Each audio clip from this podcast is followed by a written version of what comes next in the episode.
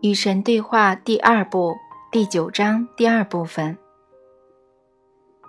但是有些人会说，正是年轻人和他们疯狂荒唐的自由主义思想，使得这个国家和这个世界道德沦丧，将人间变成地狱，让世界走到崩溃的边缘，破坏我们崇尚道德的文化，代之以一种为所欲为、只求良好感受的伦理观。他们的伦理观正在危及到我们的生活方式。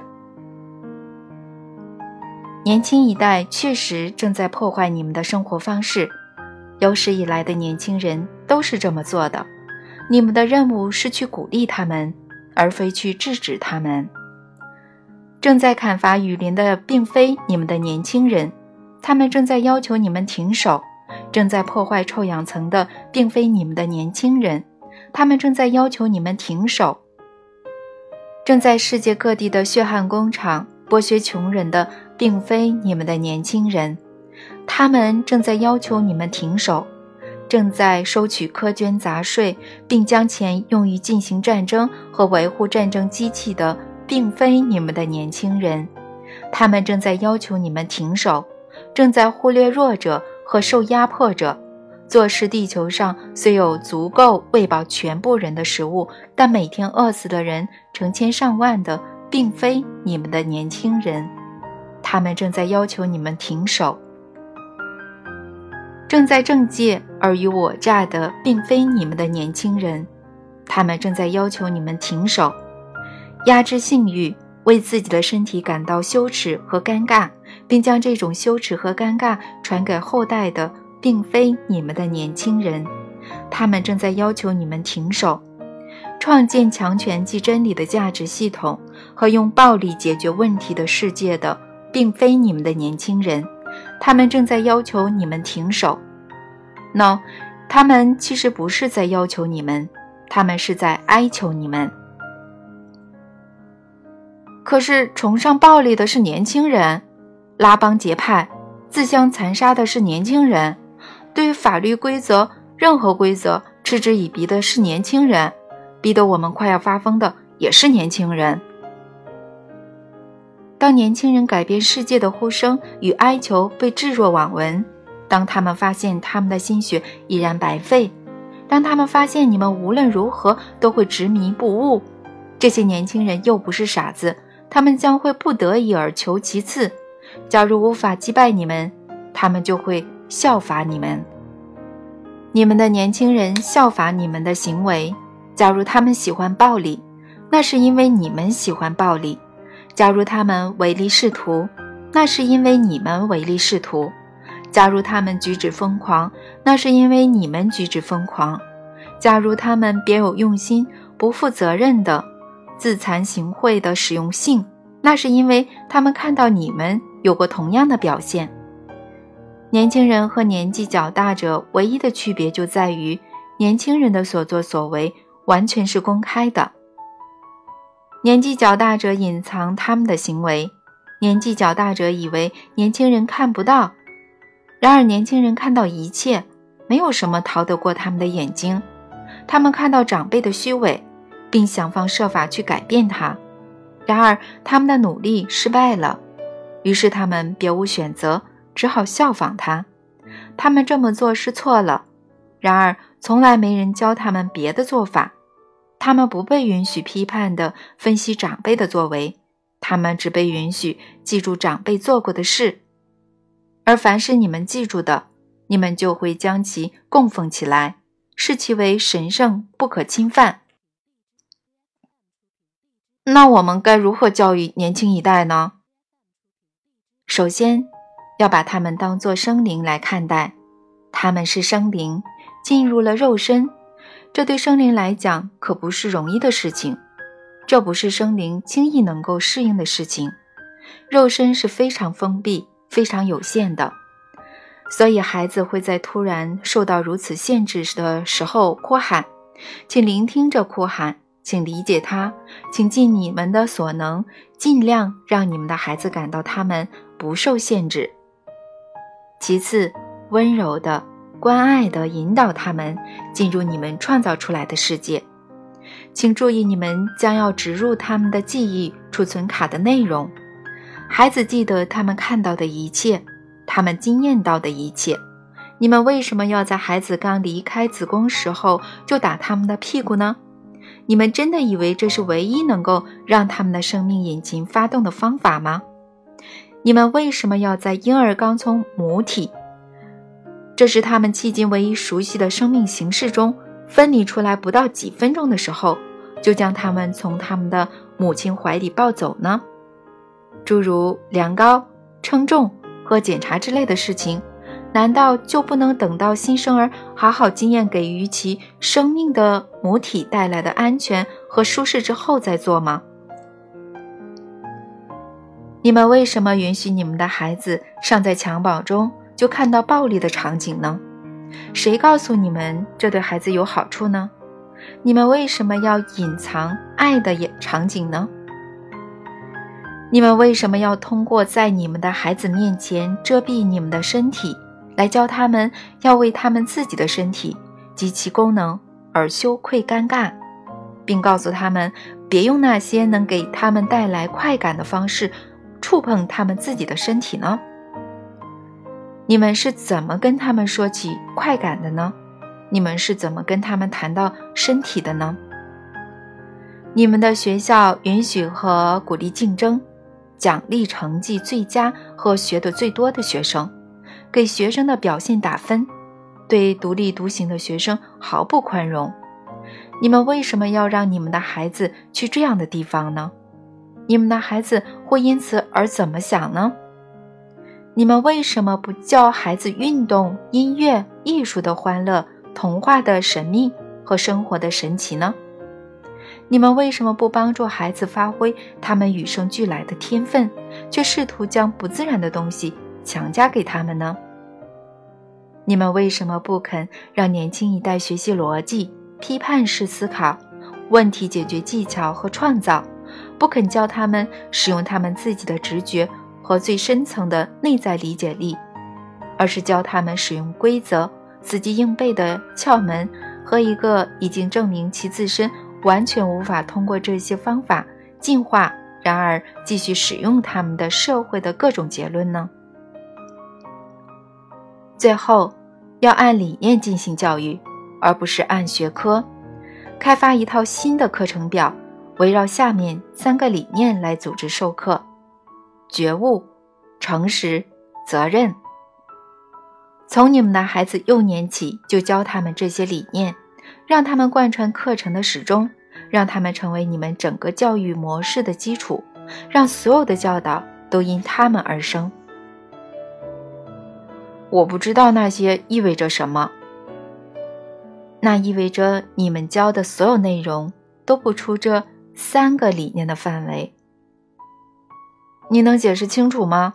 那我们该怎么上读、写、算这三门基础课呢？从最初级的读物到最复杂的图书，所有的传说、故事和内容都要围绕这些核心理念展开。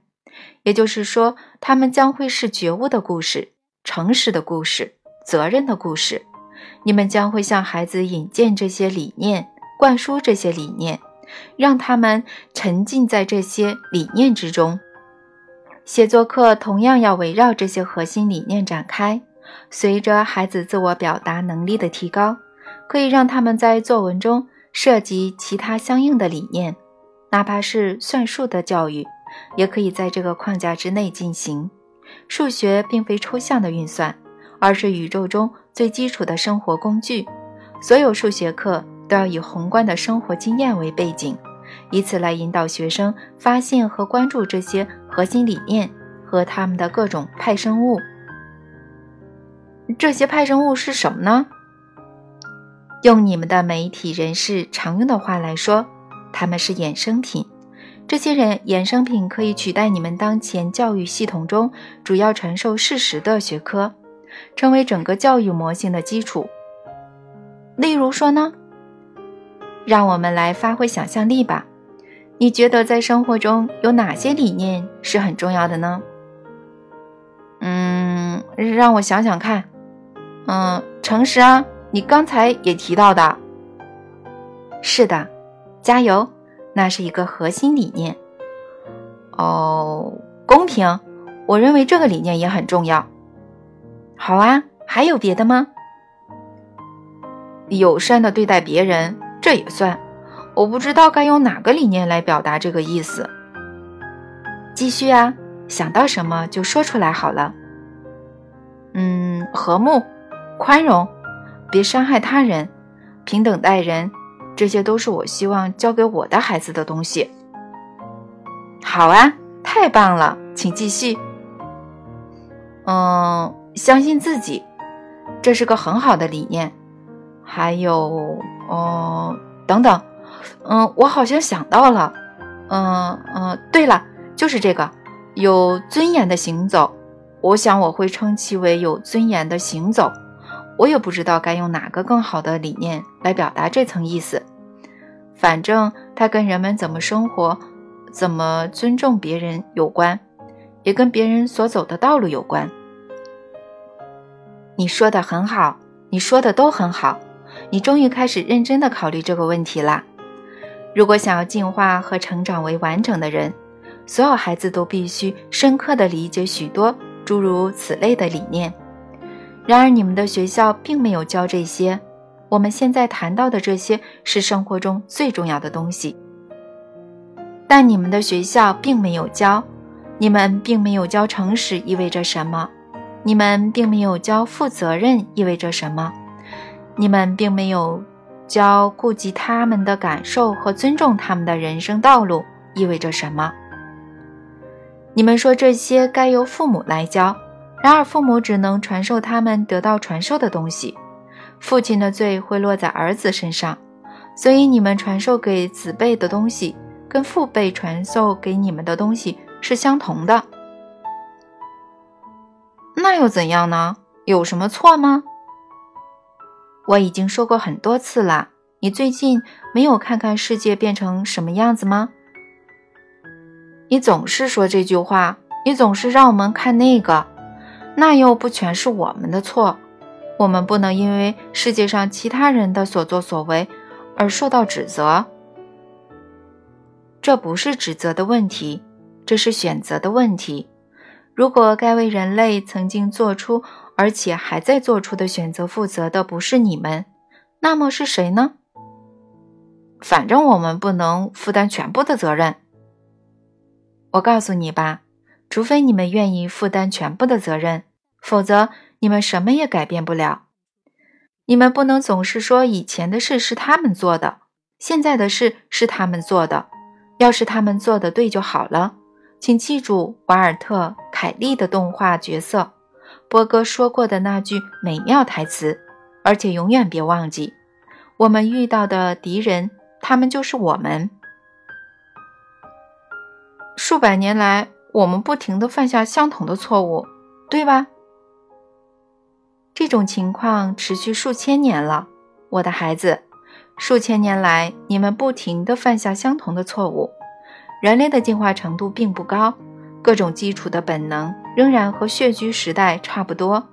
可是，如果有人试图改变，你们就会对其冷嘲热讽；如果有人质疑，甚至重建你们的价值观，你们就会感到害怕和愤怒。现在，我建议你们在学校里传授这些高级的理念。哎，老兄。我们不知道将会承受多少责难，然而在高度进化的社会，学校里面教的的确是这些。但问题在于，关于这些理念的含义，大家众口纷纭，所以我们学校并没有教他们。如果你打算把这些东西引进课堂，父母会气急败坏的。他们会说你这是传播价值观，而学校并非进行这种教导的地方。他们错了。同样的，我说他们错了，是相对于你们宣称人类想要做到的事情，建立一个更加美好的世界而言的。学校正是进行这种教导的地方，原因就在于学校不受父母的偏见影响。原因就在于学校不受父母先入为主之见干预，由父辈将价值观传递给子女，给你们星球带来什么后果，你们已经看到了。你们的星球是一团糟。你们并不理解文明社会最基本的理念，你们并不懂得如何不用暴力而又能解决冲突，你们并不懂得无所惧怕的去生活，你们并不懂得毫无私心的去行动，你们并不懂得全无条件的去爱，这些都是基本的简单的道理，你们对这些道理彻底的了解都做不到。付诸实践就更别提了，而且这种情况已经持续了数千年。有办法走出这种糟糕的局面吗？有啊，要靠你们的学校，要靠你们对年轻人的教育。下一代和再下一代是你们的希望所在，但你们必须停止用过去的方式来浸润他们，那些方式是没有用的。他们并不会将你们引领到你们宣称你们想要去的地方。然而，如果你们不加注意的话，你们就会到达你们实际上正在去的地方。所以，停止吧，改变方向吧，请你们相聚而坐，集思广益，勾勒出你们对人类最伟大的期望，创造出此期望最高尚的形式，然后列举支撑此期望的各种价值观和理念。并在你们的学校中传授他们。你们为什么不设置这些课程呢？如何理解权力？怎样和平地化解矛盾？爱情关系的要素？个性和自我的创造？身体、精神、灵魂和他们的机制？如何参与创造活动？怎样庆祝自我？尊重他人？欢乐的性表达？公平？宽容？差异与相同，伦理经济学，创造性意识和精神力量，觉悟与清醒，诚实与责任，有形与无形，科学与灵性。大多数现在的学校有教啊，我们称之为社会研究。我说的不是每学期只有两个课时的课程，我说的是专门为这些东西设置独立的课程。我说的是彻底的改变你们学校的课程体系。我说的是以一个价值观为基础的课程体系。你们现在的课程体系大体上是以事实为基础的。我说的是让你们孩子用尽可能多的精力来理解各种核心理念，来理解各种支撑你们的价值体系的理论结构，而不是像现在这样。让他们专注于记忆各种日期、事实和数字。你们的星系和宇宙中存在着许多高度进化的社会，我们将会在第三卷专门详细的讨论这些社会。在这些社会里，儿童从非常小就开始学习各种生活理念。这些社会认为你们所谓的事实并没有那么重要，在孩子大得多的时候。才会教给他们。而你们在地球上创造的社会是这样的：男孩子在小学毕业前就学会了阅读，可是他仍然没有学会别再咬他的兄弟；女孩子越来越早地学会背乘法表，使用看图识字卡片和联想记忆法，可是她仍然没有学会别再为她的身体感到羞耻或尴尬。现在你们的学校主要功能是提供答案。如果他们的首要功能是提出问题，那么情况会好得多。诚实、负责或者公平意味着什么呢？这些理念的具体含义是什么呢？二加二等于四意味着什么呢？高度进化的社会鼓励所有孩子亲自去发现和创造这些问题的答案。可是，可是。那样会造成混乱的局面。瞧你说的，好像你们现在所处的局面秩序井然似的。那好吧，好吧，那样会使局面变得更加混乱。我并不是说你们学到的知识以及你们对这些事情的看法，统统不要在学校教给你们的后代。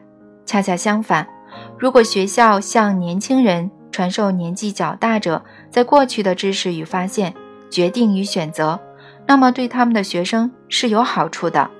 学生也许能够从中观察到所有这些的效果如何。然而，在你们的学校，你们把这些资料当作万古不移的真理交给学生，可是资料实际上只应该作为资料提供给学生才对。从前的资料不应该成为现在的真相的基础，来自过往时刻或经验的资料应该永远只是成为新问题的基础。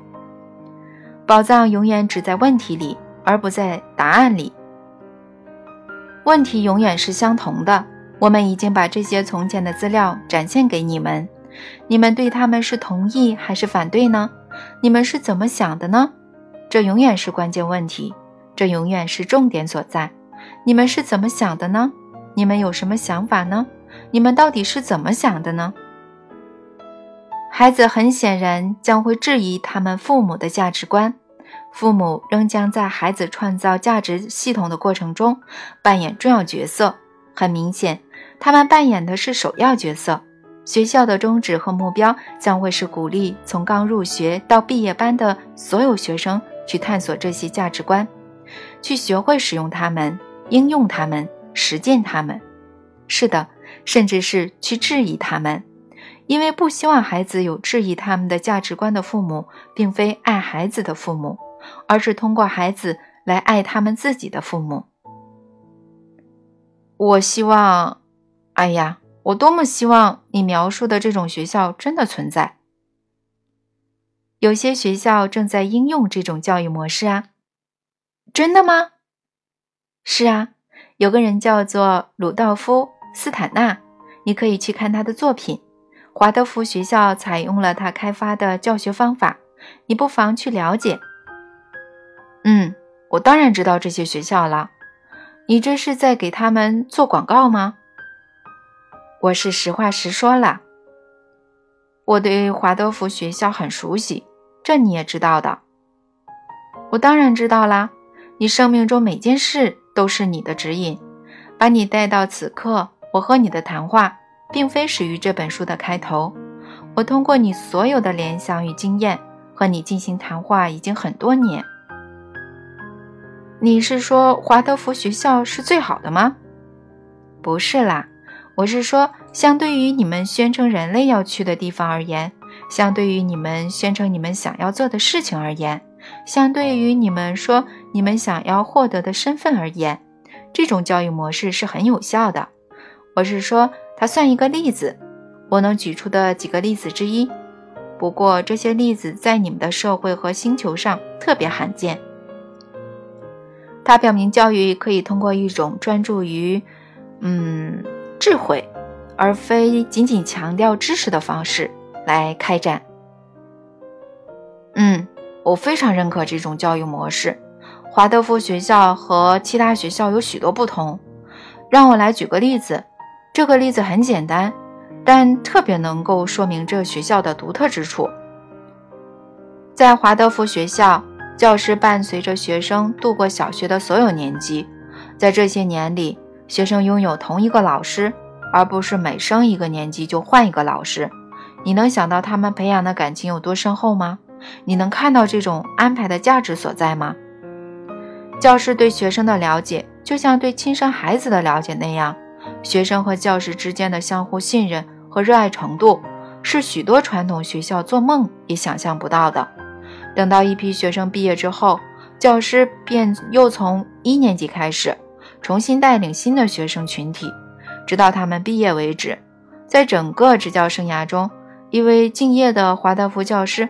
只能带四到五个学生群体，但他或他对这些孩子的影响，远远不是传统学校的教师对学生的影响所能比拟的。这种教育模式承认并主张，这种体系中共同享有的关系、感情和热爱，和教师传授给学生的各种事实是同样重要的。它就像家庭教育，只不过在家庭之外进行。是的，这个模式很好。还有其他好的模式吧？有啊，你们星球上的教育事业取得了某些进展，但是非常慢。哪怕是在公立学校中引进以解决任务、培养技能的课程的尝试，也会遭遇极大的抵制。人们认为这种课程是危险的，或者是毫无效果的。他们希望孩子学习事实。话说回来，进展还是有的啦，不过还有许多等着你们去完成。然而，考虑到你们宣称人类想要到达的目标，人类经验中有许多需要推倒重建的领域，教育只是其中之一，是吧？我觉得政治领域也需要推倒重建。那当然。